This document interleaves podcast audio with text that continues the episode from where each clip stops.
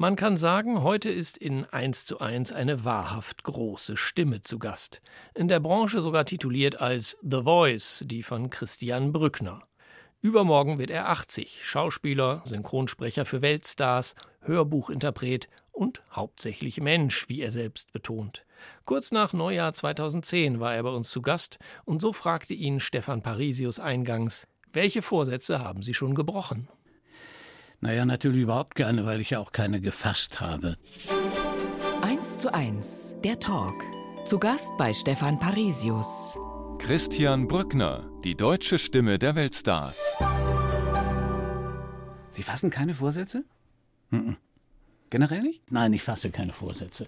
Ich mache meine Arbeit, ich mache mir meine Gedanken und äh, Vorsätze sind wirklich, äh, ja, ist das immer schon so gewesen? Also ist Ihnen Ihr Leben immer so passiert oder war das schon zielgerichtet?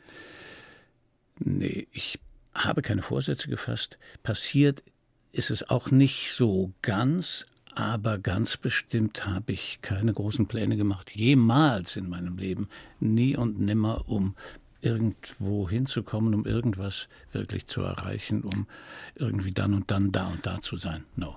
Aber wenn man als 20-Jähriger von Köln nach Berlin zieht, weil man sagt, also ich will auf keinen Fall zur Bundeswehr mhm. und ich will auch nicht zur Zivildienst machen, mhm. sondern ich studiere in Berlin, da muss ich nicht, da muss ja schon ein wichtiger Vorsatz dran gewesen sein.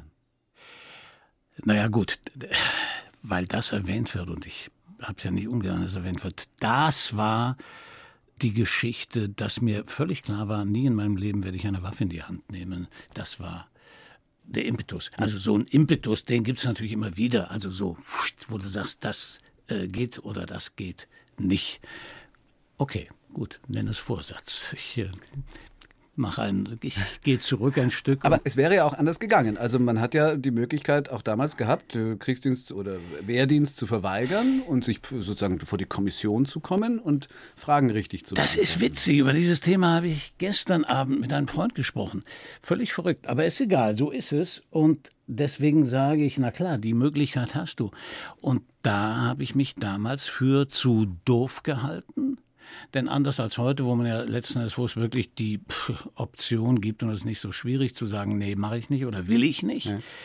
war das damals tatsächlich so, dass du als Ausnahmefigur dann doch einsam in der Gegend standest und dich diesen hochnotpeinlichen und auch dämlichen Fragen ausliefern musst. Was machst du, wenn deine Mutter im Wald und so ja. oder deine Verlobte und also, also wirklichen so, Quatsch und, und, davor und zufällig ja. stehst du und hast du ein Maschinengewehr dabei mhm. und du könntest es auch noch bedienen, ja. würdest du dann den Vergewaltiger, ne? Das waren ja so die Fragen, ne? Haben Sie das Ihren Söhnen, also nicht die Doofheit, sondern weitergegeben? Waren die beim Bund? Nee, die waren auch, auch beide. Ja, nun waren die ja auch Berliner, das war eine andere Situation. Okay. Sie also dann ab 63 in Berlin.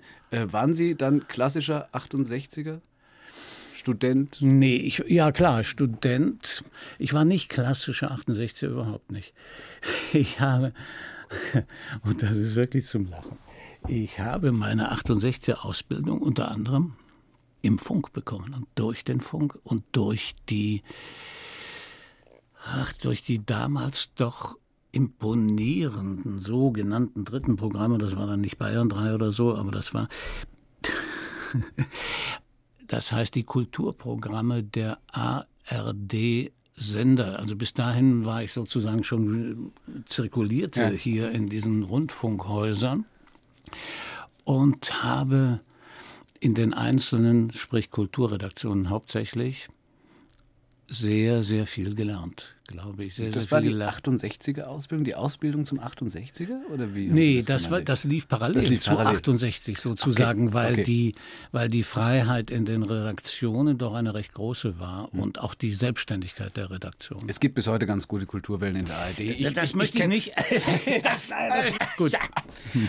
Aber beim Funk waren Sie ja schon viel vorher, weil äh, da hat Ihr Vater ja sehr schon hingeschleift, nämlich mal ein Toningenieur war der, geboren Richtig. Äh, waren Sie ja in Schlesien, dann eben nach Köln. Ja. Und da haben Sie als Kind schon in Hörspielen die ersten ja, Sätze ja. in die Ewigkeit. Ich wäre auch damals eben von der Schule abgegangen, um Schauspieler zu werden. Aber meine Eltern haben mich dann angefleht, äh, Junge, tu uns das nicht an, tu uns das nicht an. Und da ich doch ein folgsamer Knabe war, habe ich hm. es ihnen nicht, doch, doch, doch, habe ich es ihnen nicht angetan und ähm, brav dann mein Abi gemacht. Aber dabei war Ihr Vater ja eben eigentlich aus der Branche, also Toningenieur. Aber das heißt, er hätte Probleme mit Künstlern gehabt. Er hatte große Probleme mit Künstlern. Und mit Ihnen dann auch. Es waren wirklich für ihn, denke ich, wichtige Probleme mit meinem Berufswunsch und das heißt, er konnte es nicht verhindern, dass ich dann gefragt wurde, eben hier mal aufzutreten. Ja. Junge, sag doch mal den Satz oder so, dann bist du jetzt gerade hier, mach das mal. Und dann begann eine kleine, äh, eine kleine, wie soll ich das nennen? Also Kinder, Jugend, sonst wie Karriere, die aber ganz schnell geknickt hat. Bin dann, dann, einfach unterbrochen worden bei dem, was ich gerne weitergemacht hätte. Naja, und dann äh, dachten Sie, dass das mit dem Studium vielleicht hilft, um auf die Bühne zu kommen, aber das war es auch nicht. Und dann haben Sie parallel angefangen, während des Studiums schon zu spielen und auch zu sprechen. Ich habe eine Geschichte gelesen, die ist so schön, selbst wenn sie nicht stimmt, würde ich sie gerne nochmal erzählen. Also bis jetzt stimmt alles so sehr, dass ich völlig erstaunt bin, wo das alles herkommt. Aber also, ist ja egal. Als Sie einen Synchronjob haben wollten, mhm und in Berlin rumtelefoniert haben. Hm. Ganz am Anfang der Karriere. Haben Sie das hm. Telefonbuch genommen und Synchronstudios durchtelefoniert. Hm. Ach so, und jetzt erzähle ich die Geschichte weiter. Wäre möglich, wenn es die gleiche ist. Ich weiß ja, wie sie war und tatsächlich stattgefunden hat. Und natürlich sagte jeder, ja, was wollen Sie denn? Haben wir nichts, machen wir nicht. Bis dann einer sagte, ja, ja, das geht. Klar, Sie können gerne bei uns synchronisieren. Kommen Sie nächste Woche und äh, von Montag bis Freitag und übernächste Woche. Hm? Ja, Moment, Moment, Moment. Weil ich dachte, Kinder, das kann ja alles wohl nicht wahr sein. Jetzt muss ich mal hier auf die Bremse treten. Ich sage, nee, dann komme ich erst mal am Montag. Ja gut, dann kommen Sie am Montag. Am Montag ging ich dahin. War draußen bei Atze Brauner. Und es goss in Strömen. Ich bin heute noch eigentlich nass, wenn ich bloß dran denke. Der Pförtner ließ mich aber durch und ich ähm, stieg wieder hoch und saß alleine in so einem Raum, wo auch sonst niemand war und jemand steckte dann den Kopf durch die Tür und eine Stunde später steckte noch mein Kopf durch die Tür und beim dritten Mal so, dann sagte er, sind Sie der Herr Bücker? Ja, Brückner. Ja, ja, Sie haben doch heute ähm, hier das Studio gebucht. Wo haben Sie denn jetzt Ihre, wo ist denn die Mannschaft und wo ist Ihr Material und so? Ich sage, nee, nee, das, ich wollte sprechen. Und da war der Mann sehr verblüfft und sagte, das würde jetzt aber teuer werden. Und da fiel mir in meiner Not noch, wie soll ich mal sagen, schlagkräftig ein zu sagen, äh, das Geld, was ich jetzt bezahlen soll, das wollte ich aber Ihnen erst verdienen. Aber ich durfte dann da bleiben und zugucken, wie irgendwie Winnetou synchronisiert wurde oder so. Das heißt, als Sie synchron gesagt haben, ich will synchron machen, haben die verstanden, ich will das Studio buchen. Ja, ja, genau. Ich habe, ich wollte sprechen mhm. und die haben gesagt, macht synchron. Na ja, gut, ich kann hier gerne synchron machen. Eins zu eins. Der Talk heute mit Christian Brückner einer Stimme, die Sie, naja, heute sagt man erst De Niro, aber es ging ja mit, mit vielen anderen los. Also Sie haben von Robert Redford, Harvey Keitel bis hin, Winnetou hat man gerade Pierre Brice auch, daran kann ich mich hm. gar nicht erinnern, hat er nicht mehr so ein bisschen die, die Französisch gesprochen? Nee, nee, nee, ich, nee, ich glaube, das hat er nicht. Ich, ja, das war eine, glaube ich, das war eine Fernsehserie. Ja. War irgendwann mal auch ein Porno dabei? In den Anfangsjahren? Nee, nicht. Doch, doch, doch, doch, zum Beispiel, ein, oh Gott, einer der Filme von Kolle. Oswald Kolle? Ja, genau, bei Oswald Kolle. Das ist kein Porno, das war ein Aufklärungsfilm. Naja, gut, okay. Das war auch alles nicht Porno und auch Kolle vor allen Dingen nicht nach den heutigen Begriffen. Also es war so, dass man heute da sitzen könnte, nehme ich an, ich sehe ja die Dinger nicht mehr und sich scheckig lachen. Also ich, ich stelle mir nur vor, dass das eine der absurdesten Situationen ist, wenn man in so einem Studio steht und dann stöhnen muss auf Kommando. Deswegen habe ich das gefragt. Ich also weiß gar nicht, ob das Stöhnen so dabei war, aber es mag ja sein. Mag ja sein. Und dann 76 der Kontakt mit De Niro oder zur Figur, äh, zur hm. Figur von De Niro. Hm. Da steht dann zu lesen, Martin Scorsese hat sie persönlich ausgesucht als deutsche Stimme von Robert De Niro in Taxi Driver hat mich total überrascht. Ist das üblich, dass der amerikanische Regisseur deutsche Synchronstimmen aussucht? Nee, ist natürlich nicht üblich, aber es war in dem Fall so vermutlich, weil er, weiß ich nicht, den weltweiten Erfolg von Taxi Driver ein bisschen in der Hand haben wollte oder so, oder sich dann nicht irgendwo weiß ich nicht, keine Schwachstellen zulassen wollte, weltweit. Und seitdem sind Sie so mit dem verheiratet, das ist vermutlich heute der, auf den Sie am meisten, Absolut. mit dem Sie am häufigsten verwechselt Absolut. werden. Mit den Niro. Kein Mensch bei uns weiß, wie er original klingt. wir geben mal einen kleinen Geschmack, nur dass man das mal kurz hören kann. Denn äh, eine Kollegin hat sich ein bisschen mit De Niro und mit Ihnen eben beschäftigt und das Ganze beginnt eben mit einem Originalton. Nicht ja. bitte nicht übersetzen jetzt, damit man einmal Original hört von äh, Robert De Niro. Well, Elmo, an actor uses his imagination to pretend he's somebody else. Ein Schauspieler ist jemand, der seine Einbildung nutzt, um jemand anders darzustellen. Also spielt er Mörder, Bankräuber, Analphabeten, Schlafkranke, Vietnam-Veteranen, Hollywood-Mogule oder Mafiosi, wie den jungen Vito Corleone im zweiten Teil des Paten. Er bekam dafür seinen ersten Oscar. Monatelang hatte er den sizilianischen Dialekt trainiert. Lasciatemi fare a mia. Finimola di cagare sotto. Aggiusto io tutte cose. Io menzogno non ne dico mai alla amici miei. Auf Deutsch ist sein Auftritt untrennbar mit der markanten Stimme Christian Brückners verbunden. Ich weiß noch, wie Jimmy McElwain damals zu uns gesagt hat, wenn du es auf der Straße zu was bringen willst, dann bind dich auf keinen Fall an jemand. Häng dich an nichts, was du nicht problemlos in 30 Sekunden wieder vergessen kannst, wenn du merkst, dass dir der Boden zu heiß wird. Du erinnerst dich doch. Robert Mario De Niro Jr. ist New Yorker reinsten Wassers. Und wie er sagt, geht er nur nach Los Angeles, wenn er dafür bezahlt wird. Er besitzt hier in New York Restaurants und ein Hotel. Mit einem anderen New Yorker hat er immer wieder und sehr erfolgreich zusammengearbeitet. Regisseur Martin Scorsese leitete ihn nicht nur in Taxi Driver und Wie ein wilder Stier, sondern auch in Goodfellas, Casino, Cup der Angst oder King of Comedy. In den vergangenen Jahren war De Niro sehr erfolgreich mit Komödien wie Meine Braut, ihr Vater und ich. Sie haben der Katze den Schwanz lackiert, damit sie aussieht wie Jinxie, stimmt's, Fokker? Greg hat Jinxys Halsband genommen, ist einem Hochstapler umgelegt, dem dann den Schwanz lackiert und dann wollte er vor uns wieder hier sein, um die Beweise zu vernichten. Er ist, im ernsten wie im komischen Fach, fantastisch darin, Spannung zu erzeugen. Man weiß nie, wann es kippt. De Niro deutet es so. Ein Charakter, der versucht, die Kontrolle zu behalten und sie verliert, ist komisch für ihn. Oder gefährlich. Oder beides. Just thinking about it, a character trying to stay in control and losing control is funny to me or, or dangerous or whatever, or dangerous and funny or whatever. Linda Bodewein war das, die sich mit Robert De Niro da auseinandergesetzt hat und beschäftigt hat. Wird man über so viele Jahre und so viele Filme wirklich sowas wie ein alter Ego eines solchen großen Schauspielers, wenn man ihnen immer wieder die Stimme hm. gibt, vertont, kann man hm. das sagen? Nee, könnte ich nicht behaupten. Klar, ich weiß, wie viel Sachen ich gemacht habe. Ich beinahe gesagt mit ihm, aber stimmt ja nicht. Aber er bleibt letzten Endes für mich zweidimensional. Das heißt, er bleibt Leinwand und, na klar, okay, Stimme. Und es bleibt eine gewisse Affinität, aber alter Ego ist viel zu weit. Sie haben auch viele Gemeinsamkeiten, also gleicher Jahrgang, die Liebe zu New York. Ja, klar. Ja, also, also es ist nicht, nichts völlig Artfremdes. Mhm. Aber wie viel Zeit haben Sie überhaupt? Also, weil zu dem alter Ego würde ja gehören, sich wirklich auch damit zu beschäftigen. Wenn jetzt, ich habe gerade mal nachgeschaut, ich glaube, drei Filme mit ihm sind jetzt gerade wieder in der Pipeline, äh, die demnächst rauskommen mhm. oder in diesem Jahr. Wie viel Zeit haben Sie überhaupt, um sich damit dann zu beschäftigen, wenn das? Mit dem jeweiligen Film? Ja. Also, um es mal überspitzt zu sagen, gar keine. Ja.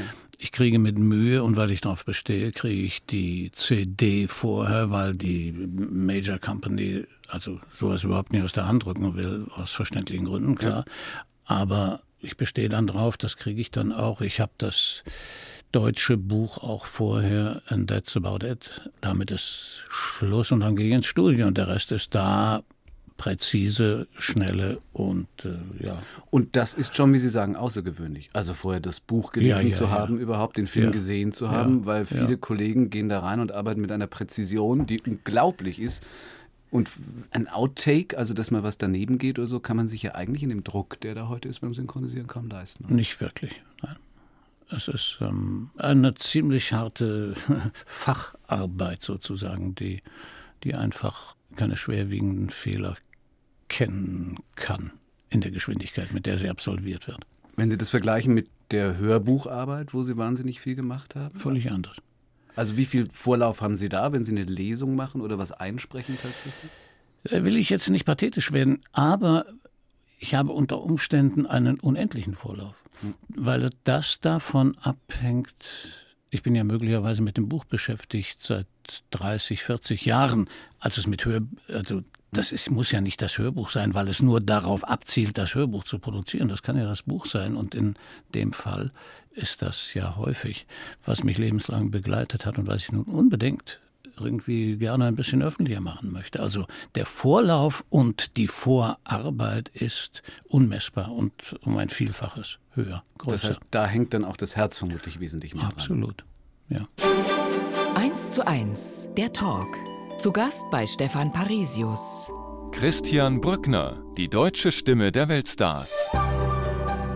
Wie Peter Fonda, Martin Sheen, Harvey Keitel, vor allem aber seit Jahrzehnten die deutsche Stimme von Robert De Niro. Der wurde im August 80 und Christian Brückner wird es übermorgen. Aus diesem Grund wiederholen wir unser Gespräch mit ihm. 2010 war er zu Gast bei Stefan Parisius und erzählte, dass er Mitte der 80er in der Stadt des Taxi-Drivers gelebt hat, in New York. Ja, wir haben zwei Jahre, naja, nicht jetzt in Manhattan, nicht in the City, das war gar nicht zu bezahlen damals, das ist 20 Jahre her, 25 glaube ich fast.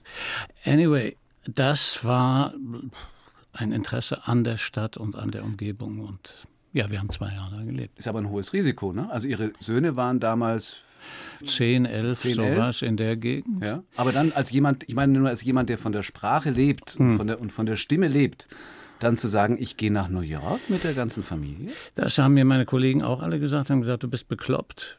Du bist hier so gut im Geschäft. Warum machst du das? Du tickst wirklich nicht mehr richtig. Aber das hat mich wirklich auch nicht interessiert. Ich wollte dahin. Ich wollte, ich mochte dieses Land. Ich mochte die Stadt vor allem. Und als ich wiederum zehn Jahre vorher, Mitte der 70er, das erste Mal da war und meine Frau flog auch in den Besuch einer Freundin. Ich war aber offiziell da mit Theater und musste also dann Lufthansa fliegen und sie hat sich irgendeinen so Billigflug gesucht und wir trafen uns äh, Central Park South und gingen so aufeinander zu, so wie Normaluhr und das Liebespaar oder so. Wir waren damals zwar auch verheiratet, ist egal. Sagten mir beide, boah, hier möchten wir mal ein Vierteljahr leben oder wohnen oder so, war aber kein Gedanke dran. Kinder auch zu klein, hm. Geld hätte nicht, naja, wie auch immer. Und dann haben wir es zehn Jahre später gemacht. Und, ähm, und Sie haben dann ja da auch gearbeitet. Sie haben in New York dann richtig Theater gespielt? Ja, habe ich gemacht. Auf ja. Broadway? Ja. Ist also, das vielleicht sogar, habe ich überlegt, leichter? als in Deutschland, wo jeder ihre Stimme kennt und erstmal sagt, ah, da verwirre ich vielleicht Theaterzuschauer sogar, wenn plötzlich Robert De Niro durch irgendeine Vorabendserie hüpft? Weiß ich nicht. Auch diesen Vergleich habe ich nicht unbedingt angestellt, aber es war leichter hin oder her. Es war für mich eine wichtige Erfahrung, das überhaupt zu machen. Hm. Und es war ein, das war ja völlig belanglos. Also ich meine, das waren so klitzekleine Theater. Also da hat kein Mensch natürlich groß ja. Notiz davon genommen. Ja. Aber für mich war es von ungeheurer Wichtigkeit mit dieser Sprache, mit der ich auch nicht vertraut war. Es war dann letztens mein Schulenglisch. Beim Synchronisieren lernst du nicht die Originalsprache, never. Damit dann zu Rande zu kommen, also danach gehst du anders über die Straße. Wobei man mit dem Schulenglisch in New York ja schon besser Englisch spricht als der durchschnittliche Einwohner. Na gut, das will ich jetzt nicht ganz unterstützen, aber natürlich, okay. Die Konnten Sie dort auch sprechen? Also haben Sie auf Englisch dann auch synchronisiert und, und gesprochen? Also ist das richtig im professionellen Bereich dann auch möglich, wenn man nicht nativ in der Sprache groß geworden ist? Als eben not, not native speaker habe ja. ich einige Sachen gemacht, ja, aber wenige. Also die Hauptsache war das Theater hm. und das war großartig für mich. Ja, wenn es so großartig ja. war, warum sind Sie dann jetzt hier? Weil wir, wir wollten ja, wir wussten ja nicht, wie lange wir mit unseren Ersparnissen überhaupt überleben können und haben es dann getan und sind da geblieben und nach einem Jahr, das hatten wir uns vorgenommen und nach einem Jahr lebten wir da immer noch und haben gesagt, das war es noch nicht. Freunde haben wir nicht genug. Wir haben auch noch nicht alles gesehen und gemacht, was wir sehen möchten und machen wollen. Hm. Also bleiben wir ein zweites Jahr. Das haben wir auch gemacht. Und nach dem zweiten Jahr dann sind wir nach demokratischer Abstimmung, wo sich die Knaben, das heißt die Söhne, ja, für ihre alte Schule, Schulfreunde, Band und alles Mögliche entschieden ist in einem haben. Vier-Personen-Haushalt ja hm. schwierig mit demokratischer Abstimmung, weil nee, da fehlt ja immer einer zur Mehrheit. Nee, ja, ich war der, wirklich, ich war der Advocatus Diaboli. Ich kann es nicht anders sagen. Also es war auch von mir ein bisschen unehrlich, weil ich, also zu sagen, ich will unbedingt bleiben. Ich wollte schon gerne bleiben. Wäre ich allein gewesen, hätte ich es gemacht.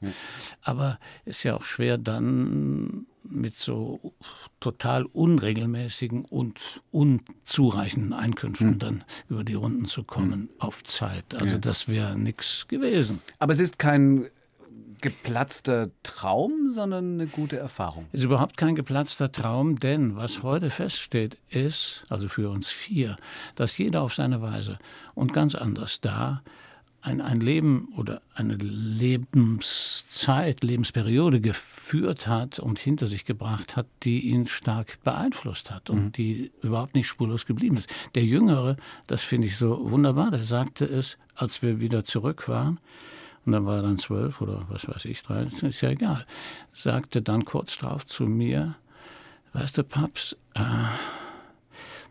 wir waren ja gar nicht verreist wir hatten ein zusätzliches Leben. Mhm. Und das finde ich natürlich grandios. Und ich glaube, in irgendeiner Weise hatten wir alle dieses zusätzliche Leben, jeder auf seine Weise.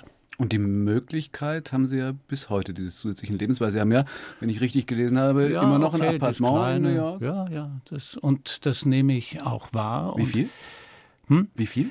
Naja, das differiert immer die Zeit, die ich da. Beispiel, letztes Jahr. Einfach nur, sind Sie zwei Monate da oder, oder Ja, da war Wochen ich vielleicht zwei Monate zwei Monate. zweieinhalb. Ich weiß, also ich weiß gar nicht genau, zwei Monate. Ja. Und wenn ich in einem Fragebogen richtig gelesen habe, dass Sie irgendwo gesagt haben, Ihr schönster Augenblick letzten Jahres war, als Sie irgendwann mal auf dem Hudson äh, zusammen mit Ihrer Frau in New York eingelaufen sind. Ach so, right. Dann ist ja, ja auch die Romantik für, für diese Stadt offensichtlich nach wie vor intakt. Äh, ungebrochen, ungebrochen trotz der Ereignisse. Denn irgendwann kurz vor 9-11 bin ich ebenfalls auf einem Schiff aus dem Hafen raus und den Hudson runter und ins Freie sozusagen und sah diese Stadt da liegen im Sommer, im strahlenden Sommer, also diese Silhouette.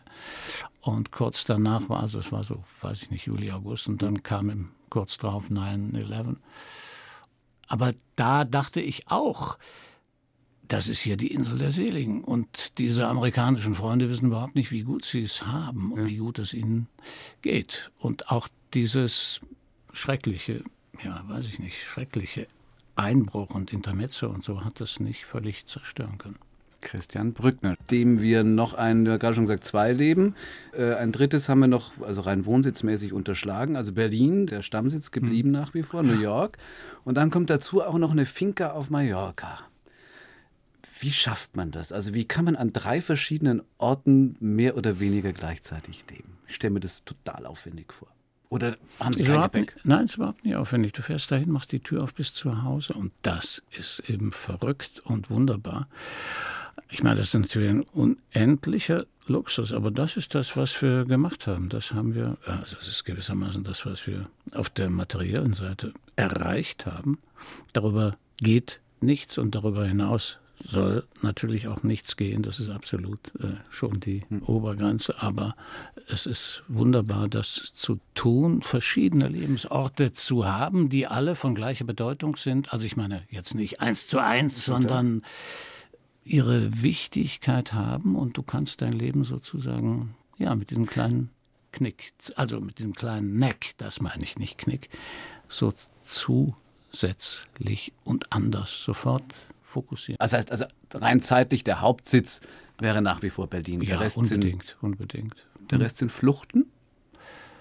Nee, der Rest sind Lebens Lebenslüste, würde ich sagen, Lebensfreuden mhm. einfach.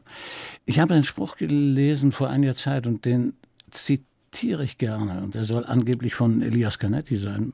Ich kann es nicht nachprüfen, ich weiß es nicht, aber den kann ich bloß so unterschreiben und da kann man natürlich sehen, in welch glücklicher Lage ich da bin. Und der lautet ungefähr, all die Städte, in denen man gewesen ist, die Landschaften, Orte und Wege, irgendwann treffen sie sie und bilden ein neues Paradies. Und in diesem, in, ich meine, ich bin ja kein junger Mensch mehr, in diesem Zustand und in diesem Alter bin ich, wo ich rumgegangen bin und immer noch rum gehe und denke, wow, wunderbar. Berlin ist auch die Station, wo eine andere berufliche äh, Wurzel wahrscheinlich noch ist, Ihr Verlag. Mhm. Also Unternehmer des Jahres, Parlando. ja, ein eigen, eigener mhm. Hörbuchverlag. Außer zu sprechen als Protagonist, welche anderen Aufgaben übernehmen Sie da? Meine Frau und ich, wir übernehmen alle Aufgaben. My sind der, ja, My Wife and Me. Wir sind der Verlag. Wir haben niemand an unserer Seite, weil wir natürlich auch nicht delegieren können. Wir sind gar nicht in der Lage. Hm. Und so ist das eine manchmal bittere, bittere, bittere Arbeit. Blood, Sweat and Tears ist es wirklich. Aber es ist eine so... Aber Sie machen auch noch richtig Bürokram und so. Also Sie sind nicht nur der, Naja, der ich Künstler ja da. Und, ja, deswegen Nee, frage nee, ich. Also nee, Ihre ich- Frau macht den Bürokram ja, genau, ja, ja, klar. und Sie sind der Künstler. Ja, Naja, das ne? ist jetzt, ja, aber sie macht nicht den Bürokram, sondern jeder hat diverse Aufgaben. Sogar ich habe diverse Aufgaben. Das heißt, sie zum Beispiel muss das, einen Großteil des Lektorats machen, denn wir sind ja immer angewiesen auf die Buchmessen beispielsweise und auf die Ver Neuveröffentlichungen der Verlage. Und da wir, das kann ich wirklich mal ganz schamlos sagen, da wir einen guten Ruf in der Branche haben und da unsere Endlich unter, ausgezeichnet. und Okay. mehr, ja. kommen auch die Verlage, das kann ich auch so sagen, und bieten uns Titel an und sagen, Kinder, guckt doch mal, ob das nicht was für euch wäre. Also das ist schon mal ein großer Teil der Arbeit, überhaupt sich mit den Neuzugängen zu befassen, da, zu sortieren. Eben nicht bloß die alten Bücher, die ich dann machen will, ob es Odyssee ist oder Schauer Engel. Und offensichtlich ist es nicht schwieriger mit der Frau als Regisseurin, also auch als Korrektiv zusammenzuarbeiten, als mit irgendjemand Fremden, den man vielleicht leichter auch mal beschimpfen kann.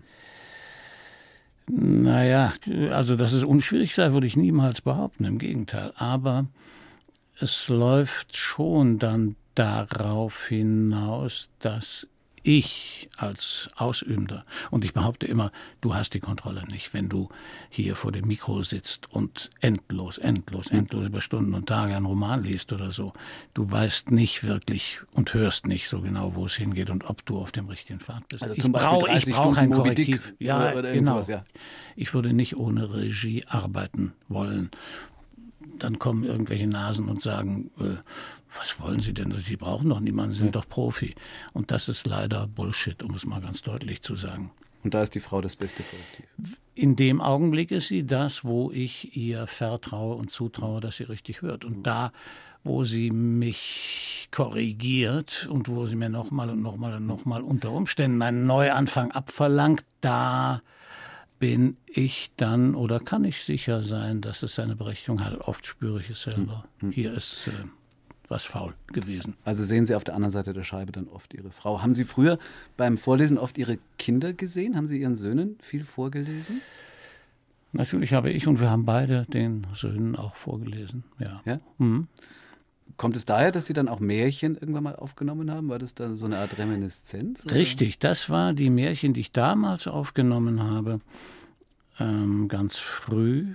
Die haben alle die Feuerprobe äh, erst bei den eigenen Kindern bestanden, ehe sie veröffentlicht wurden. Und alle, die sich jetzt ärgern, dass sie nicht die Kinder von Christian Brückner sind, ja, die haben ja die in diesen Genuss. Also hey, ich bin mir sicher, da würden viele viel drum geben, von Ihnen jeden Abend ein bisschen vorgelesen zu kriegen. Aber eine kleine Kostprobe davon haben wir jetzt.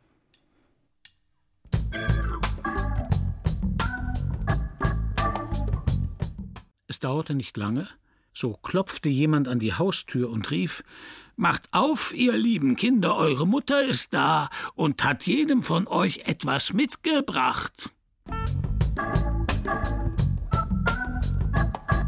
Als Elfe ihre Sprüche eben getan hatten, trat plötzlich die Dreizehnte herein. Sie wollte sich dafür rächen, dass sie nicht eingeladen war, und ohne jemand zu grüßen oder nur anzusehen, rief sie mit lauter Stimme Die Königstochter soll sich in ihrem fünfzehnten Jahr an einer Spindel stechen und tot hinfallen.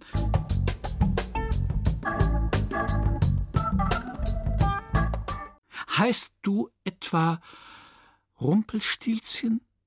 Das hat dir der Teufel gesagt. Das hat dir der Teufel gesagt.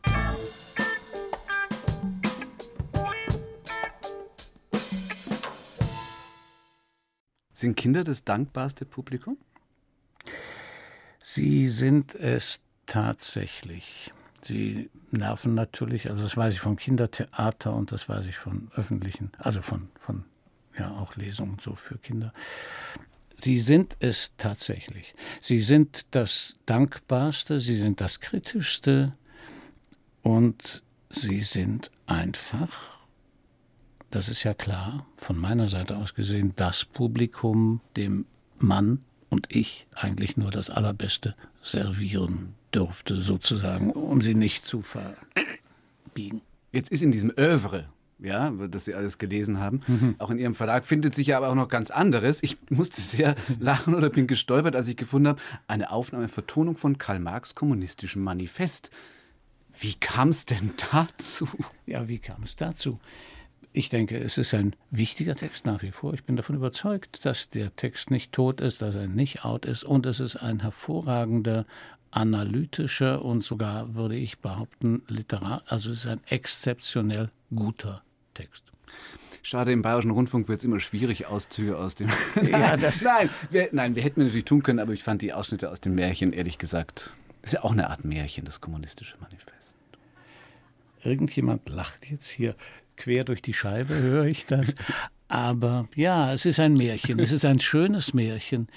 Und deswegen ist nicht nur das kommunistische Manifest, sondern weil wir ein Märchen sind, ist genau der Heine, der dazugehört, Deutschland, ein Wintermärchen zum Beispiel auch erschienen. Es sind alles traurig schöne, nicht eingelöste und dennoch höchst, ja, weiß ich nicht, lebensnahe Märchen. Christian Brückner unser Gast, der passiert Ihnen das, dass Sie irgendwo an der Kasse oder wo auch immer mit Herr De Niro angesprochen werden, wenn Sie schon Naja, so respektvoll nicht. Herr De Niro hat keiner gesagt, aber Robert. ja, sowas. Egal, doch, das passiert mir ständig. Freut Sie das? Jein. Es freut mich auch. Freuen tun mich viel mehr andere Dinge, die mir auch einigermaßen ständig passieren, dass jemand sagt, ich bin mit Ihnen groß geworden mhm. oder so oder mit Ihrer Stimme. Das hat mir gestern noch, gestern war es der letzte, ein junger Mann von vielleicht, weiß ich nicht, höchstens drei oder vielleicht 30 oder so, bin mit Ihrer Stimme aufgewachsen. Und das sagen dann ganz viele. Und das sagen dann auch, sagen wir mal, gleichaltrige Frauen, die dann sagen, und meine Tochter hört Ihnen genauso gerne ich hab, zu. Ich, hab, ich weiß nicht, ob dieses Interview besser eine meiner Kolleginnen gemacht hätte, weil die normalerweise teilweise alle so ins Schwärmen kommen. Ich glaube, die uncharmanteste Frage, die man ihnen doch stellen kann, ist, machen Frauen eigentlich die Augen zu, wenn sie ihre Stimme hören? Super, oder? Da freut man sich als Mann doch richtig. Ja. Ja, die beantworte ich jetzt auch ja, nicht. Ja, eben, das lassen wir dann weg. Ja. aber, aber wegen der Stimme, rauchen Sie eigentlich? Ich habe früher sehr viel geraucht, aber ich glaube nicht, dass das der Stimme, ich habe früher auch mehr getrunken als heute.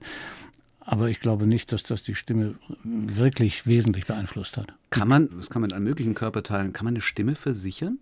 Also es gibt ja Menschen, die lassen ihren Jennifer Lopez hat angeblich ihren Po versichern Ja, lassen. aber ich habe das, ich das nie versucht. Ich habe das überhaupt nicht und würde es heute genauso wenig, weil ich tatsächlich auf die Stimme, ja, das mag jetzt, das mag, weiß ich nicht so, wie das vielleicht klingt. Ich gebe nicht viel auf die Stimme oder meine Stimme oder The Voice ist ja ein wunderbarer Titel, den ich auch gerne in Anspruch nehme. Aber natürlich sind äh, äh, gibt es tausend Leute, die als Stimme, als Stimmorgan vielleicht was viel Eindrücklicheres haben. Also so ist, ist egal. Ist es das Sprechen und nicht die Stimme? Finde ich. Ja. Für mich ist das Sprechen, für mich ist das Erreichen von Menschen. Da, meine, auch das klingt pathetisch, aber ist ja. egal, warum soll ich nicht sein? Ja. Das ist das Entscheidende. The Voice, die Stimme, heißt irgendwas auf, ja, auf Lager haben, was sich weiterzugeben lohnt. Nicht, weil es meins mhm. ist, sondern weil ich überzeugt bin, es kann andere interessieren, es kann für sie was wichtig ist. Also The Voice ist dann vielmehr die Eher dann die Bandbreite, meinetwegen. Wie viel Sprachunterricht haben Sie gehabt? Weil Sie haben schon angefangen zu sprechen, bevor Sie überhaupt Sprachunterricht hatten. Ne? Also sprechtechnischen Unterricht, ja. einen sehr, sehr intensiven. Ja. Den hatte ich, der ging bestimmt über zwei Jahre oder so. Und, äh, hm. Sie haben so vielen die Stimme verliehen und hm. gegeben. Von hm. hm. irgendwelchen Guido Knopp, ZDF, ja. äh, äh, Nazi-Serien über natürlich die ganzen Schauspieler, Hörbücher sich zum Sprachrohr sozusagen ja gemacht right. für alles, ein bisschen zur Werbung, wo sie auch Trailer und was auch immer ganz viel gesprochen haben. Selten, aber auch. Mhm. Ist das manchmal so ein Gefühl eigentlich mangels oder, oder wäre da eine eigene Botschaft, die sich so auch noch transportieren ließe? Fehlt das da manchmal? Naja, ich habe jetzt keine Botschaft zu versenden in dem wortwörtlichen Sinne oder hätte das nicht. Trotzdem sage ich natürlich oft genug, wenn ich ein wunderbares Buch lese, also und das jetzt akustisch mache, mhm. sozusagen, denke wow, diesen Text, wenn der sowas, also nicht, Wiedergabe, das, aber das, das hätte mir gelückt, das meine ich nicht, aber ich stehe da voller Bewunderung ganz einfach. Aber es ist doch wieder nur Wiedergabe. Also das ist ja, wenn Sie, wenn Sie was Tolles lesen. Nee, ich meine, ich, ich meine, wäre mir sowas gelungen, also könnte hm. ich sowas schreiben oder geschrieben haben, also das wäre grandios. Haben natürlich. Sie probiert? Nein, nicht wirklich. Nein, es ist neben meinem. Ich weiß auch nicht, ob es mein Ding ich, ich glaube gar nicht. Nein, nein, nein, da brauchen wir nicht von zu reden. Also, aber es. Also weiter der Stimmspieler, das Sprachrohr. Ja, das werde ich sicher in allererster Linie bleiben. Der alles veredelt. Mm, ja. Haben Sie Sachen abgelehnt, weil Sie gesagt ja, haben, das kann ich nicht machen? Ja, natürlich, Echt? klar. Ja, ja. ja weil es zu schlecht war oder weil es inhaltlich Gründen, inhaltlich und zu schlecht. Also aber das passiert mir heute. Aber ich mache ja auch. Ja, heute, Entschuldigung, also ja, ja, okay. heute sagt man sich normalerweise, den Brückner kann sich kein Mensch leisten, weil der ist so gut und sehr groß. Auch, naja, der, der, der, das ist natürlich auch ein Gerücht, aber ist egal. War das gerade, haben Sie einen Job gesucht gerade? Nein, nein, nein wirklich nicht. Wie viel wollen Sie arbeiten noch? Also wenn, Sie jetzt, wenn Sie es jetzt planen, nö, ist nicht klar. Ist doch klar, solange man, ich kann. Ja, ja, aber wenn man 67 wird, kann man ja sagen, auch ich möchte gerne die Hälfte des Jahres eigentlich nicht mehr arbeiten. Ja, könnte ich ja. Das, ich, in so, ach, siehst du, jetzt kommen wir zum Anfang zurück und da trifft es sich und ich habe ja, ihr habt gar nicht so Unrecht mit dem Plan. Der Plan war ja? immer, weniger zu machen und dafür mehr Qualität, was, glaube ich, mir einigermaßen gelungen ist. Und ich mache weniger und suche mir mehr freie Zeiten. Das stimmt schon. Und insofern tatsächlich. Ja, also. Mhm, und veredeln und veredeln also weiter alles. Es heißt ja immer, der, der Brückner ist eine Stimme, der könnte auch ein Telefonbuch vorlesen und das wäre spannend. Ne? Ja, naja, und das ist eben das. Mhm. Ich habe hier ein Telefonbuch. Mhm. Rein zufällig. Das örtliche. Das örtliche. Für München City. Können Sie auch ein Telefonbuch vorlesen und es klingt großartig?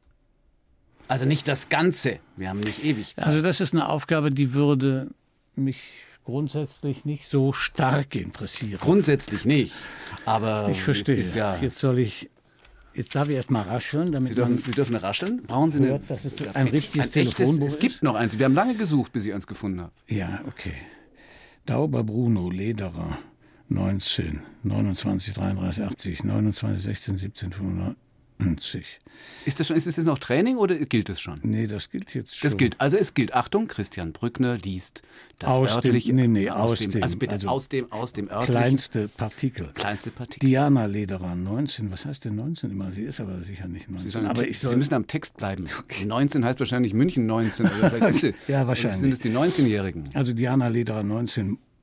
2977 Monika und Gonzales, Cäsar Holz oder Holz 5. Nee, Holz 5, das wird die Text bleiben. 62, 84, Dauber, Schmidt, Oliver, 53, 86, Hermann Ling, 6. Genug. Genug. Hermann Ling und Oliver Damit Schmidt, wollte ich aber nicht die Sendung. Naja. Wollten Sie nicht damit abschließen? Na gut. Nee. Dann äh, schließen wir sie anders ab. Ich wundere mich, dass Sie Ihre Schuhe anbehalten haben.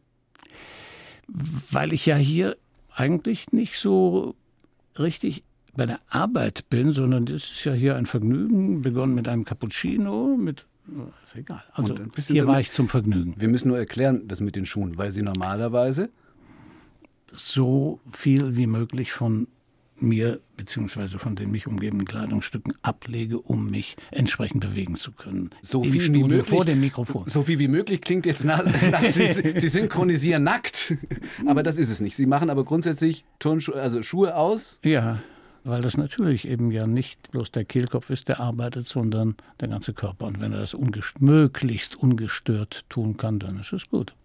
Und er soll es dieses Jahr ein bisschen weniger tun, womit wir doch noch einen Vorsatz gefunden hätten. Bin gespannt, ob Sie den durchhalten. Danke. Vielen Dank für das Gespräch. Vielen Dank für die Fragen. Vielen Dank für die Antworten. So gingen die beiden 2010 auseinander. Danach bekam Christian Brückner noch den Deutschen Hörbuchpreis für sein Lebenswerk, lieh Robert De Niro seine Stimme für weitere Kinofilme, las tatsächlich auch das Hörbuch zu Der Pate, war Teil von zahlreichen ARD-Hörspielen und, und, und. Übermorgen wird er 80. Wir grüßen schon mal auf diesem akustischen Weg Und jetzt noch ein Podcast-Hinweis. In unserer ARD-Audiothek gibt es neben diesem Gespräch auch viele weitere interessante Podcasts, so auch ein Thema Drei Köpfe, in dem es um ein aktuelles Thema geht, über das alle reden, das aber nicht jeder wirklich ganz verstanden hat. Ein Thema, zu dem alle eine Meinung haben wollen, aber man weiß nicht genau welche. Der Podcast sorgt dafür Durchblick, fundiert, aber verständlich, ernst, aber unterhaltsam, spontan, aber ohne Blabla. Ein Thema, drei Köpfe, überall da, wo es Podcasts gibt.